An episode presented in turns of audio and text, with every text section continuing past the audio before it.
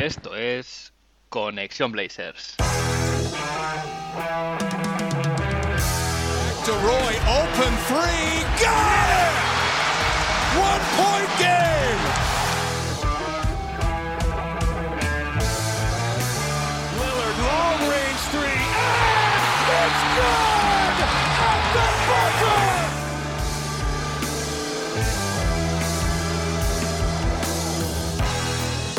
Bienvenidos al episodio 46 de Conexión Blazers. Soy Héctor Álvarez y para empezar la semana bien, toca mirar Oregón para traerte una dosis de todo lo que necesitas saber del equipo y en menos una hora. Un rato que se te hará corto. Tras una semana de parón obligado, volvemos a la carga y es que en esta última semana ha habido cuatro partidos de los Portland Trail Blazers y un balance de una victoria y tres derrotas. Esta victoria fue un poco inesperada en Detroit, tras en un partido que era back-to-back y además siendo el quinto y último de una gira por el este, que presumiblemente podía tener al equipo ya cansado y con ganas de volver a casa, pero claro, es que los Detroit Pistons también están tanqueando y también dieron sus facilidades para perder. Eh, al final la racha que, en la que está ahora mismo el equipo es de tres derrotas seguidas, una semana, eso sí, que sobre el papel podía ser dos victorias, dos derrotas por lo asequibles a priori de, de, los rivales, se ha acabado convirtiendo en una semana de una victoria y tres derrotas, por lo que Joe Cronin sonríe y está contento viendo cómo mejoran o cómo nos acercamos a mejorar esas posibilidades del el pick de lotería más alto posible. Eh, con todo, el equipo está en la posición número 12 en la conferencia oeste, con un récord de 27 victorias, 47 derrotas, ya con las mismas victorias que Sacramento Kings, una derrota menos, eso sí, y a solo dos victorias más que Indiana, el último equipo al que se puede alcanzar siendo realistas en esta racha de, esta carrera, mejor dicho, a tener las máximas derrotas posibles. Si vamos a, la, a, las estadísticas que nos da la web de la NBA, vemos que el equipo se mantiene el vigésimo quinto en offensive rating, también se mantiene el penúltimo, el vigésimo noveno en el ranking de defensive rating y está en el puesto número 27 en net rating. En el episodio de hoy viene la actualidad cargada, nombres propios también, eh, crónicas express de los partidos, porque al final eh, estos partidos no tienen demasiada miga eh, que sacar, pero sí que algún detalle interesante, evidentemente, los comentaré. Dame Time, como siempre, y también echaré un poco vista atrás en el draft, a ver qué ha hecho la franquicia en los últimos 20 años más o menos eh, bueno, pues para hacernos una idea de cómo de amable o no ha sido el draft con, con los Portland Trail Blazers en la época reciente. Y sin más, vamos a ver qué ha pasado en Rip City esta semana.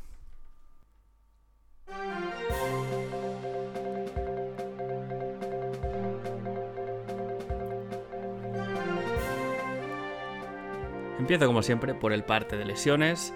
Sabemos que están Damian Lillard, Nasir Little, Joe Ingles, Didi Lusada, Eric Bledsoe, Joseph Nurkic y Anthony Simons, que llevan ya un tiempo, un tiempo fuera. A ellos se suma Josh Hart con una tendinitis, tendinopatía, tendinopatía, que, que esta palabra que tanto hemos escuchado este año en los reportes de lesiones de la franquicia, en su rodilla izquierda y parece que será reevaluado en una semana. La franquicia también ha, dado, ha dado, digamos, novedades un poco más de información al respecto de, algunas de estas lesiones de larga duración. Se ha confirmado que, que Didi Lusada está muy cerca ya de, de, poder volver a la pista y es posible que debute antes de acabar la temporada. Por el contrario, eh, se confirma que Yusuf Nurkic y Anthony Simons progresan bien de sus lesiones, pero no les da tiempo a volver, y que Eric Bledsoe también se hizo una inyección de plasma en ese tendón de Aquiles que le venía molestando y tampoco, tampoco va a volver a tiempo para, para debutar, de hecho, con los Portland Blazers esta temporada. Además, eh, en los últimos días hemos visto a Justin Justice Winslow, eh, navaja suiza Winslow, con, con, problemas en un gemelo y se ha perdido un partido. Y Trendon Watford, que ha sido un poquito el, el susto de la semana, se le ha diagnosticado una contusión en el hueso y una hiperextensión de la rodilla izquierda. Se ha dicho también que será revaluado en una semana.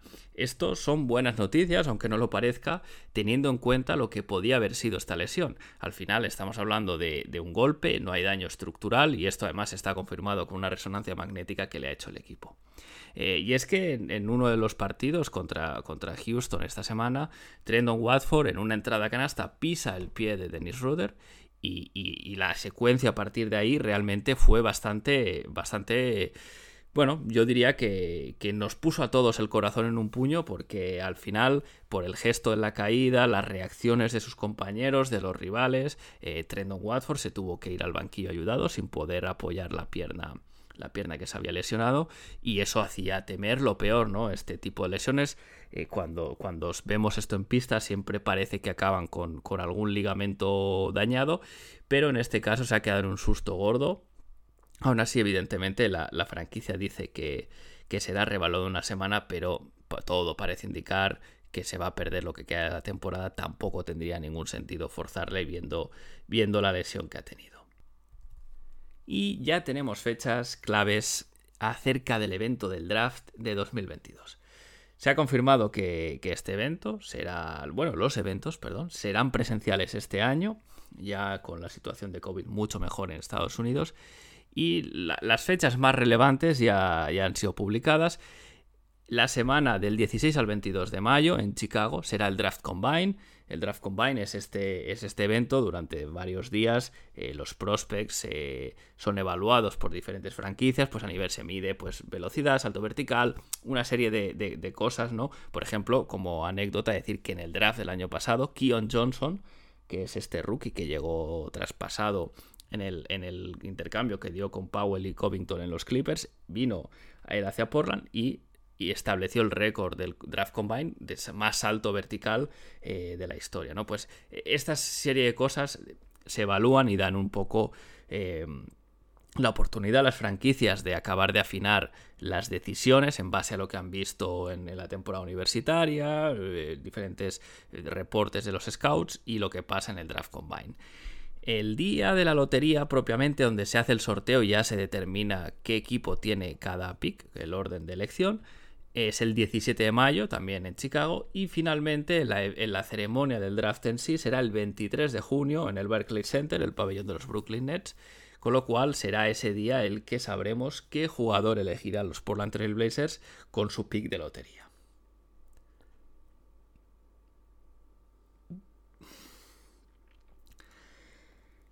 Y sigo avanzando, ha habido más novedades eh, acerca de, de, contratos de 10 días.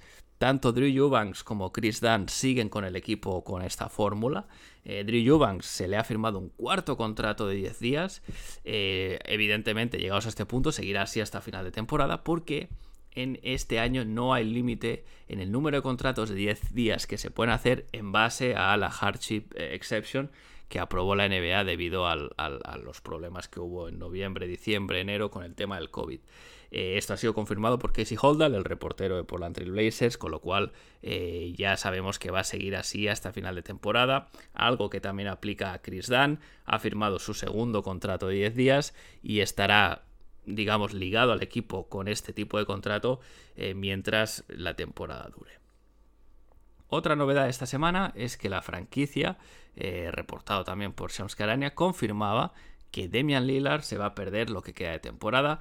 Bueno, esto si bien era un secreto a voces, hasta ahora el equipo no lo había formalizado, no había formalizado esta situación de Dame, se hablaba siempre de que avanzaba en los plazos de recuperación, de que iba siendo revaluado, pero evidentemente todos sabíamos que no iba a volver, esto simplemente es algo así como una confirmación a lo que ya sabíamos.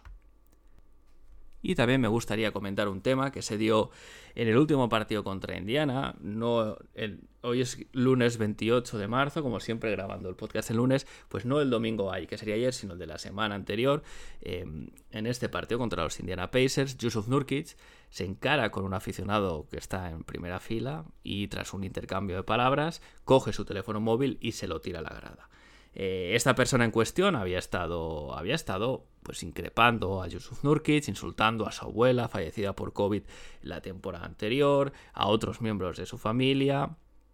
Y bueno, pues Yusuf Nurkic reaccionó así y finalmente la liga ha decidido multarle con 40 mil dólares eh, por, bueno, el, concepto que han dado, ¿no? El motivo ha sido enfrentarse a un fan a pie de pista, coger su teléfono móvil y tirarlo a las gradas. Nurk, eh, Yusuf Nurkic no debió hacer eso, está claro, pero también hay que pensar que la NBA tiene que proteger a los jugadores de alguna manera. Eh, no es la primera vez, hemos visto ya muchas situaciones en el que aficionados, o bueno, en este caso, mejor dicho, asistentes al partido, porque no creo que, que, una manera sana de llevar tu afición sea hacer estas cosas, increpa a jugadores con total impunidad, y esto se da además especialmente, es un caso especialmente grave porque se da mucho en localidades eh, a pie de pista, ¿no?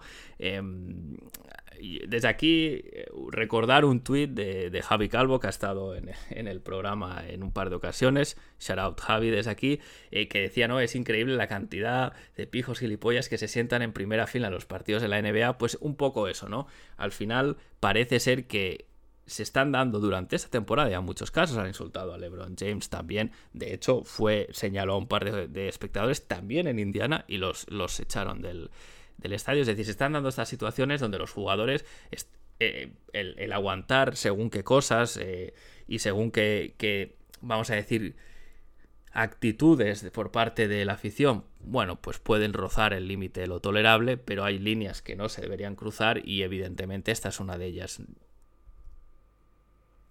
Y voy a cerrar el capítulo de actualidad con un nombre propio que ha sido relacionado con el equipo ya muy intensamente en las últimas últimos meses, pero sobre todo en las últimas semanas, que es el de Jeremy Grant. Eh, os hago spoiler, me voy a detener aquí un rato hablando de Jeremy. Se siguen intensificando rumores y reportes al respecto. Eh, no es ningún secreto en la liga que hay mucho interés por parte de los Portland Trail Blazers en incorporar a Jeremy Grant al equipo. Ya se intentó en el trade deadline, pero bueno, al final eh, lo que se reportó fue que el precio de Detroit era demasiado alto. Al final los Detroit Pistons estaban pidiendo una primera ronda y un buen jugador joven dos primeras rondas. Este era un precio que los, que los Portland Trail Blazers no estaban dispuestos a pagar, ni ellos ni ningún otro equipo de la liga. Y bueno, al final esto se reportó en The Athletic también, que es que Portland fue el equipo más agresivo para intentar traer a Grant en el trade deadline. Y digo esto porque se han visto en el partido contra Detroit ciertas fotos que se publicaron en Twitter, eh, concretamente Yusuf Nurkic y Josh Hart, en, que publican casi la misma foto y es que se están hablando con Jeremy, los tres, de una manera muy amistosa em, eh, en el medio de la pista al final del partido y eso pues ha, puesto en escena de nuevo este interés que parecería ser que tanto por parte de ellos dos como por parte de Mian Lillard, que él y Jeremy fueron compañeros en la selección eh, de baloncesto americana, estarían un poco también intentando hacer esta labor de reclutamiento para, para que, bueno, pues para traerle a Portland. Jeremy Grant, además, no es extraño a Portland, tiene, tiene grandes conexiones con la ciudad. Él nació en Portland, de hecho, porque es hijo de Harvey Grant, un exjugador de la franquicia, es decir, tiene lazos con la ciudad y más allá de eso, también sería muy interesante que acabase aquí, no solo porque esté ligado a la ciudad, sino porque evidentemente es un jugador de gran calidad. Estamos hablando de un, de un alero de 2,03 metros, una envergadura de 2,12. Es decir, un perfil que es el que necesita el equipo como el comer, este wing eh, del baloncesto moderno que puede hacer un poquito de todo, ¿no? Eh, la vía, ¿cuál es el camino para obtener a Jeremy Grant? Pues parece ser, por lo que se ha reportado en The Athletic, que la oferta sería la primera ronda protegida de los, Pelicans, si es que acaba llegando a Portland, eh, a cambio de Jeremy Grant.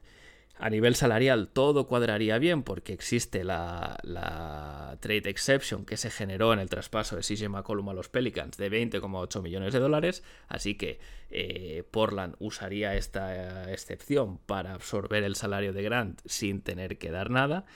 Y bueno, pues esta situación parece que es un win-win, ¿no? Porque Detroit al final tiene un núcleo joven y parece poco probable que quiera seguir con Jeremy Grant en su equipo. No, no parece que pegue demasiado bien. Eh, no tiene que recibir jugadores a cambio que no quiera para igualar el salario de Grant, porque Portland tiene esa trade exception.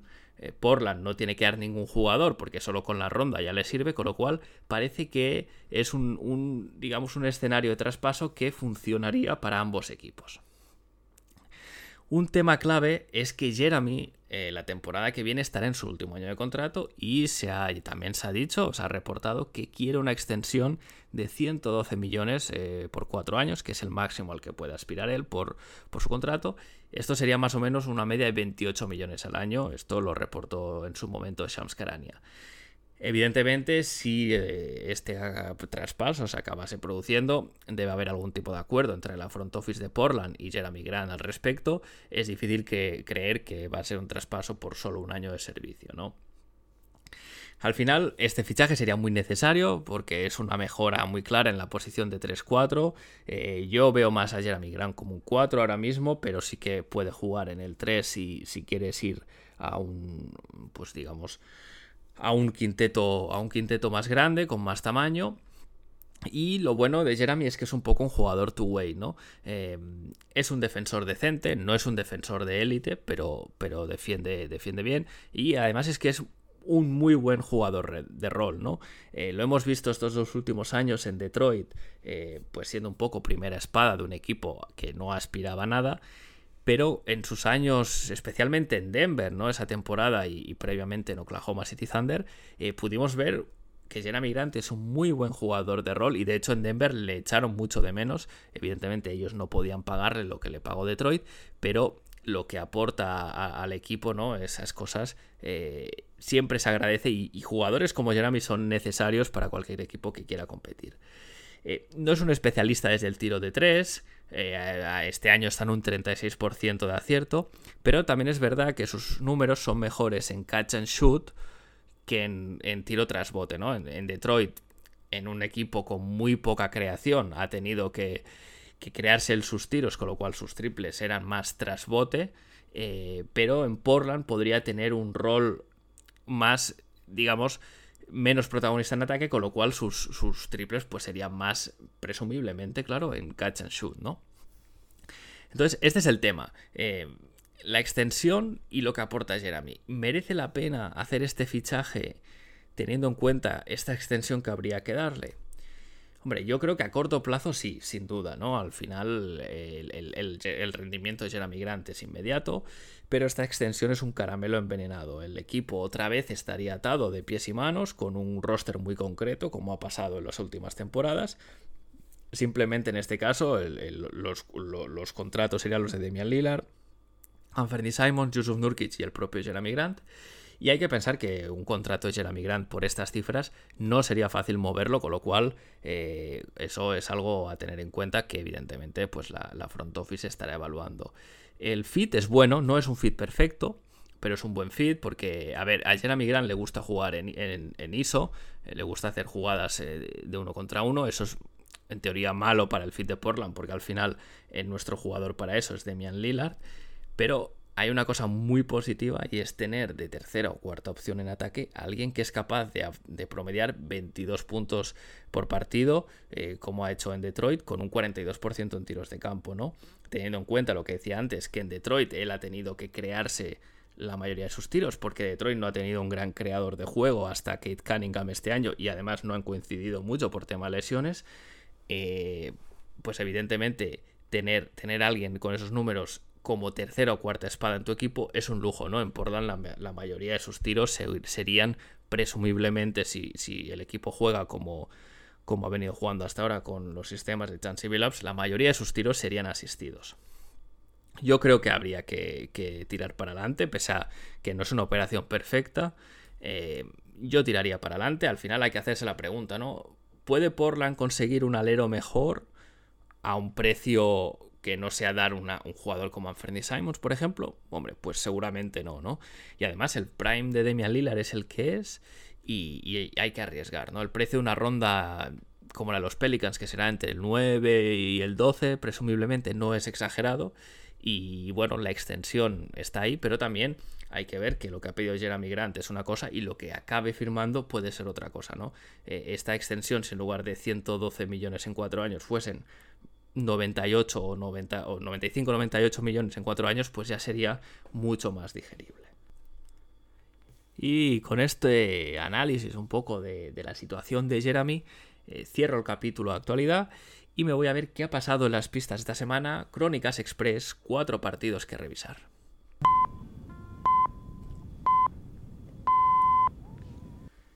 El equipo cerraba su gira por el este el lunes en Detroit y se llevaba una victoria ajustada por 119 a 115. El quinteto inicial, Brandon Williams, CJ Levy, Justice Winslow, Trendon Watford y Drew Eubanks, eh, se enfrentó a unos Pistons con muchas bajas también. No contaban con Jeremy Grant ni con Kelly Olynyk, por, por poner algunos nombres encima de la mesa, ¿no? Partió un poco duro de ver al principio, bastante rocoso, pero fue cogiendo ritmo en el segundo cuarto y ahí los Portland Trailblazers tuvieron momentos de buen juego eh, y llegaron de hecho 15 arriba al descanso, en gran parte gracias al acierto desde el triple de Ben McLemore, que en la primera mitad anotó 16 puntos y 4 de 7 en triples. Eh, durante, a la vuelta del descanso, durante el tercer cuarto, el equipo amplía la ventaja hasta 23.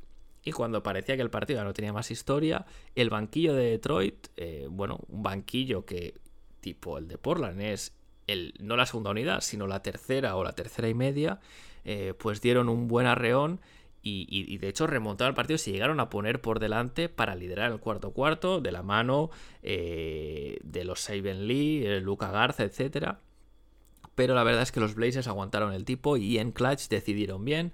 Eh, una buena defensa Kate Cunningham y, una buena canasta de Brandon Williams cerraron el partido para los nuestros. Brandon Williams fue el mejor del partido, acabó con, con 23 puntos, 6 rebotes, 3 asistencias y 3 robos.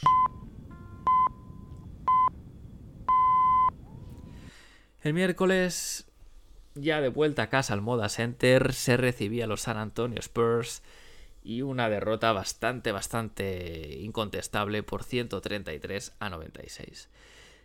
El equipo tenía un salió con un quinteto formado por Chris Dunn, CJ Levy, Justice Winslow, Trendon Watford y Drew Eubanks, pero este partido no tuvo nada de historia porque San Antonio anotó 45 puntos en el primer cuarto y ahí se acabó todo. Lo mejor de este partido fue eh, ver la vuelta de un hijo pródigo, Zach Collins, al Moda Center, eh, esta vez con la camiseta de los Spurs, y la verdad es que el estadio le, dedicó una ovación eh, al bueno de Zach, que lamentablemente no pudo disfrutar de muchos minutos en Portland por las malditas lesiones. Eh, destacar simplemente que Justice Winslow en este partido se retiró a los pocos minutos de juego por unas molestias en el gemelo y ya no volvió. Eh, evidentemente, llegados a este punto de la temporada, cualquier precaución es poca y además eh, tampoco había motivos para forzarle a volver.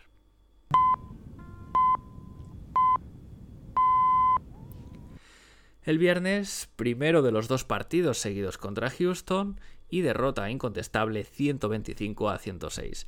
Un equipo que sale con un quinteto, Brandon Williams, Keon Johnson, CJ Levy, Trendon Warford y Drew Eubanks. De nuevo, muy parecido al anterior contra los San Antonio Spurs, un partido sin historia y es que el equipo ya perdía de 17 al acabar el primer cuarto.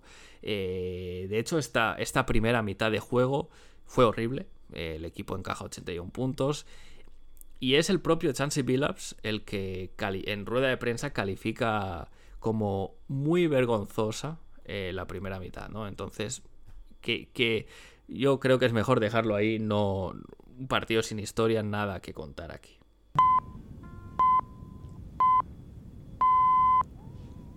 Y el sábado, en back to back, revancha contra los Houston Rockets, de nuevo derrota por 115 a 98. Esta vez sale un quinteto con Brandon Williams, Keon Johnson, CJ Levy, Trendon Watford y Drew Eubanks, el mismo, los mismos cinco que salieron en el partido anterior contra Houston, pero este por contra sí que fue un partido muy entretenido, en una primera mitad muy igualada. El choque llegó muy parejo al descanso, pero al final este equipo tiene un talento muy muy limitado y en la segunda unidad, pues al equipo le costó más anotar y no fueron capaces de seguir el ritmo eh, de unos Houston Rockets que poco a poco se fueron escapando en el marcador y ya no, ya no dieron marcha atrás. Eh, destacar que este fue el partido donde Trendon Watford dio el susto, pero también Greg Brown eh, abandonó el partido al descanso por un, golpe, sí, un golpe en el ojo, ya, no, ya no volvió. Y también decir que el mejor del partido fue Keon Johnson, eh, jugó un buen partido en general. Eh, se le ha visto a tramos de esta temporada cuando ha jugado muy perdido en la pista, sin saber muy bien qué tenía que hacer o cuál era su papel. En, este partido me pareció que al menos no, no, no, no, acabó con grandes números porque acabó con 14 puntos, eh, dos rebotes, un robo y dos tapones, ¿no? Un poco este, estas estadísticas defensivas eh, poniendo de manifiesto su capacidad atlética sobre todo. Pero lo mejor fue ver que parecía que sabía lo que tenía que hacer en cada momento, porque esto es algo que hasta ahora yo por lo menos no, no le había visto hacer. Eh, también destacar a Trendon Watford, que antes de la, de la lesión eh, fue capaz de anotar 15 puntos, capturar 10 rebotes, dar 5 asistencias y 2 robos. Ladies and gentlemen, it's Damian Lillard. Nine tenths left. A three wins the series. It's Lillard. He got the shot off.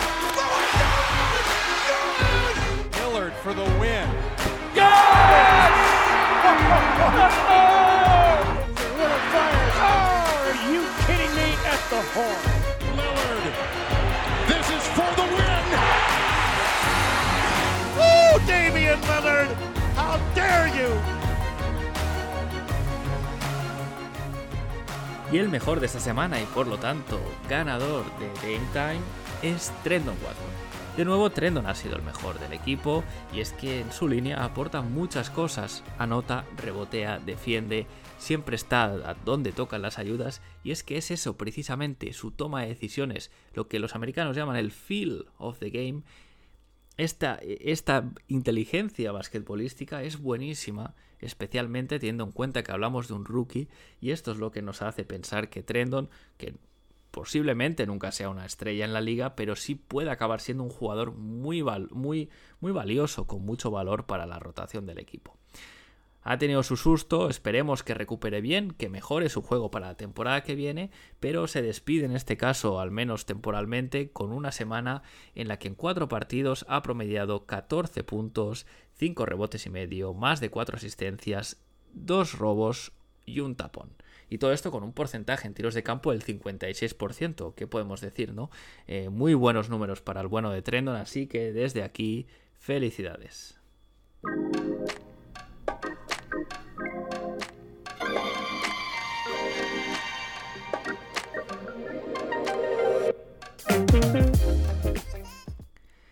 Y ahora, como os decía en la introducción, cambio un poco el, el, foco para ir ya a mirar al draft y es que esto viene porque llegaba una pregunta al buzón de Oregón que enviaba un habitual ya en enviar preguntas al, correo, que es Clyde de Glide73, que decía, viendo lo que hemos hecho las últimas temporadas, ¿qué confianza tienes de que el, equipo acierte con el draft este año? Decir antes de empezar que acertar en el draft es un trabajo muy difícil. Eh, al final siempre es fácil ver qué jugadores no se draftearon, qué jugadores sí, eh, quién se escapó, quién salió en segunda ronda, puede haber estado en la primera, etcétera, etcétera, etcétera.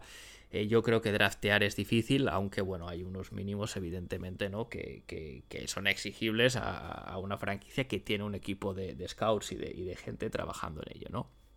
Como decía, este año evidentemente cambiamos totalmente el enfoque porque ya no miramos el cuadro de los playoffs a ver quién nos toca, eh, sino la lotería del draft. Eh, para los aficionados de Portland, posiblemente tancazon.com, que es esta web que te simula las posibilidades de lotería, sea una de las webs más visitadas últimamente. Y todo es por eso, ¿no? Porque estamos a la espera de ver eh, cómo, cómo queda el tema de las, del orden de elecciones y ver qué pick de lotería tendrán los Portland Trail Blazers, ¿no? Un poco, bueno, pues eh, Clyde de Glide, en, línea a lo que preguntabas, eh, he decidido tirar la vista atrás un poquito a ver qué ha hecho el equipo con, con, con rondas. Eso sí, vamos a mirar solo lotería, ¿no? Porque si miramos todas las rondas de draft eso daría para un, para un episodio completo, básicamente. Así que voy a centrarme solo en la lotería y también por acotar un poco época reciente, entre comillas, es decir, eh, de los 2000 para, para adelante, ¿no? No me voy a ir más atrás. Entonces, bueno, empiezo el, el, primer año de este milenio en el que los Portland Trail Blazers tienen un pick de lotería, es el 2004, que acaban con un pick número 13 y eligen a Sebastian Telfer, un base que jugaría 10 temporadas en la liga, dos de ellas en Portland, fue traspasado. Un jugador de rotación, pero que fue eh, bastante intrascendente de cara a, hacer de sus equipos un, bueno, pues a dar un salto de calidad a sus equipos, ¿no?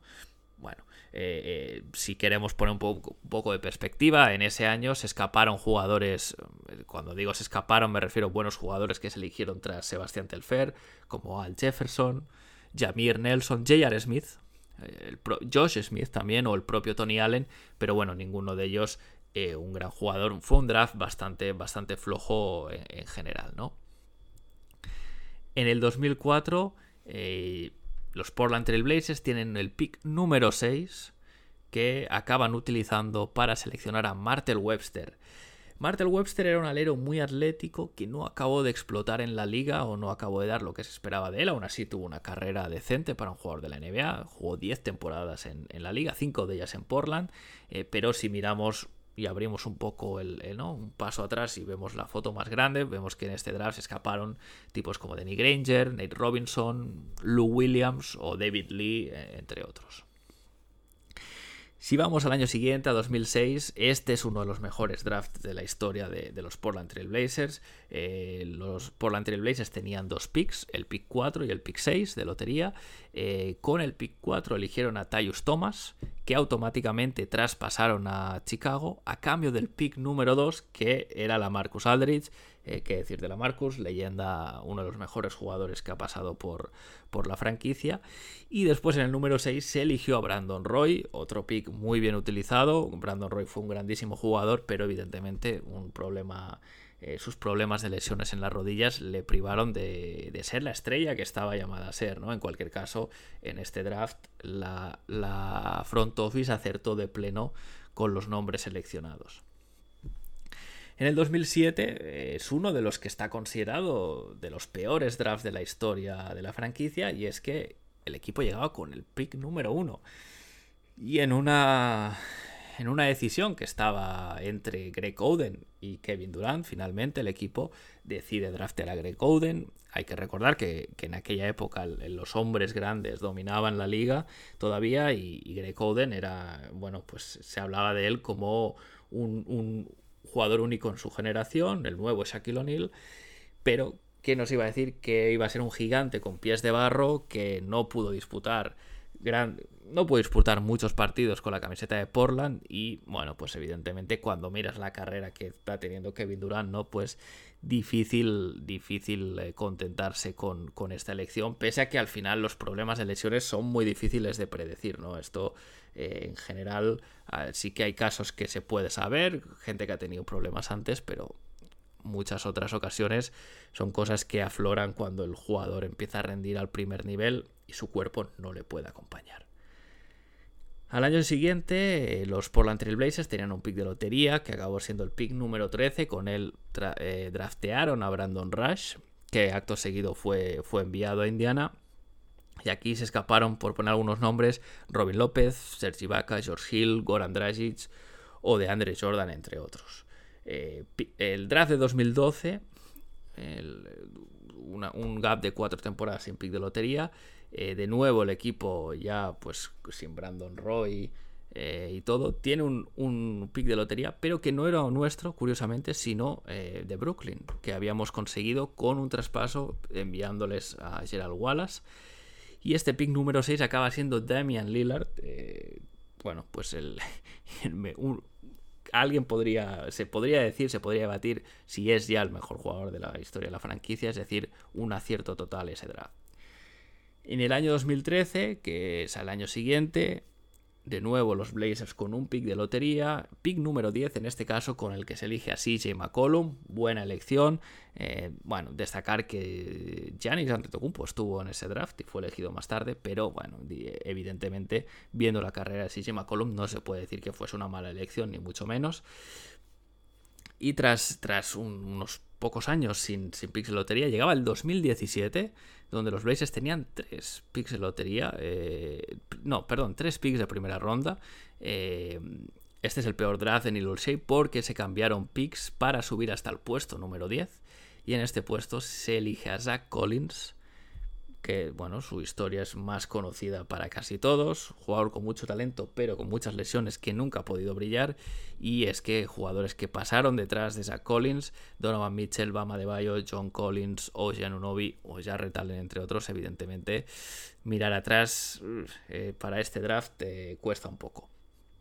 En cualquier caso, este es un poquito un repaso de, las últimas elecciones de lotería. En este caso habrá que ver, ¿no? Eh, se habla de que hay tres jugadores que, son, parece ser que están claramente destacados en el top 3, que son Jabari Smith, Pablo Banquero y Chet Holmgren. Luego está Jaden Ivy por allí, también un poquito en un, tal vez en un escalón menor. Luego ya viene un paquete de otros jugadores como AJ Griffin, etcétera.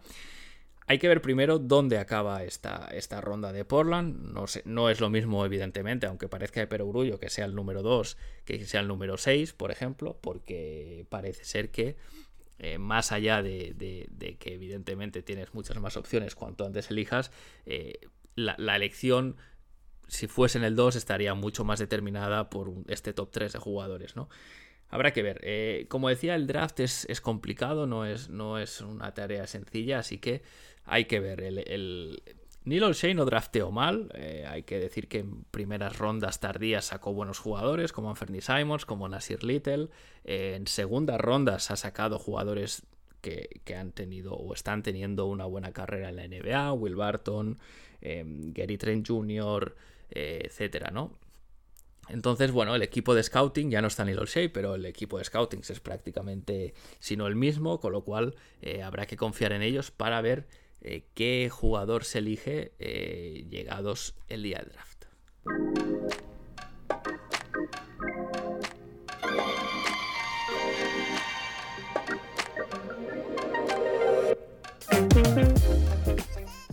Y antes de cerrar, vamos a ver a qué le espera al equipo esta semana que empieza.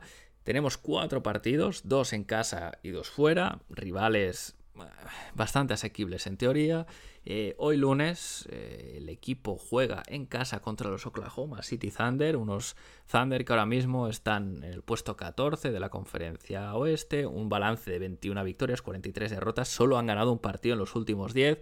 Eh, Oklahoma lleva con el tanque desde toda la temporada pasada ya, es decir, son son el equipo campeón en el tanking y además eh, recientemente han, han, decidido que Josh Giddy no juegue en lo que resta de temporada, con lo cual eh, van un poquito más faltos de talento. Parece ser que Shai Gilgius Alexander sí que, sí que estará disponible. Pero bueno, veremos. Esta es una victoria que en el capítulo, en el último episodio que publiqué, yo pronosticaba como 50-50 de posibilidades de ganar-perder. Eh, veremos con sin Josh Giddy un poquito más posibilidades de ganar, pero bueno, al final el talento de Shea eh, debería, debería compensar bastante porque eh, bueno, es muy, mucho mejor jugador de cualquiera del resto que esté en pista, ya sean sus compañeros o nuestros jugadores. El miércoles, visita de los New Orleans Pelicans al Moda Center. Los Pelicans que ahora mismo están novenos en play-in, eh, han superado a los Lakers ya, un balance de 32 victorias, 43 derrotas, 5 ganados en los últimos 10.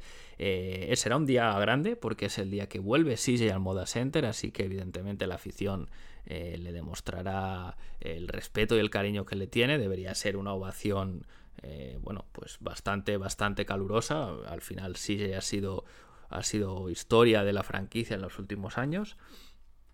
Y en lo que se refiere a deportivo, los Pelicans están jugando el play-in, con lo cual eh, pinta que todo la victoria se va a volver para Luisiana. Me costaría imaginar a los Pelicans eh, pinchando en este partido, teniendo en cuenta que lo que se juegan y el roster que tienen mucho mejor que el nuestro.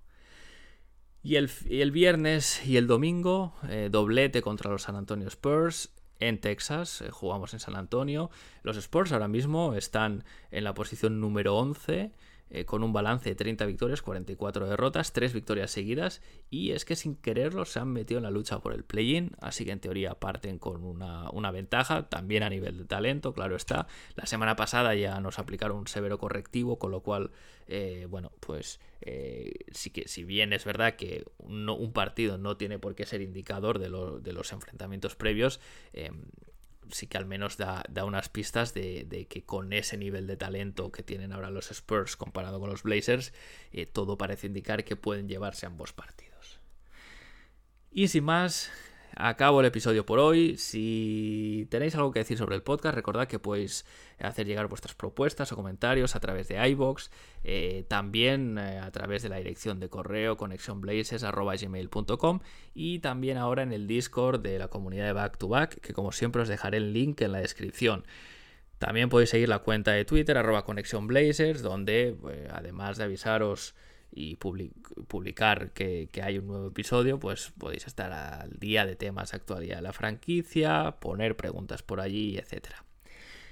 Gracias por escuchar Conexión Blazers una semana más. Recordad que si os gusta el podcast, recomendadlo a vuestros amigos, a vuestras amigas. Y sin más me despido. Seguimos conectados. Hasta la semana que viene.